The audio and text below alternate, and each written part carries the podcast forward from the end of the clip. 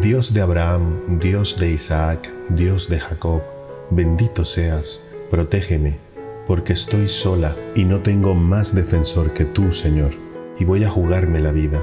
Señor, yo sé por los libros que nos dejaron nuestros padres que tú siempre salvas a los que te son fieles.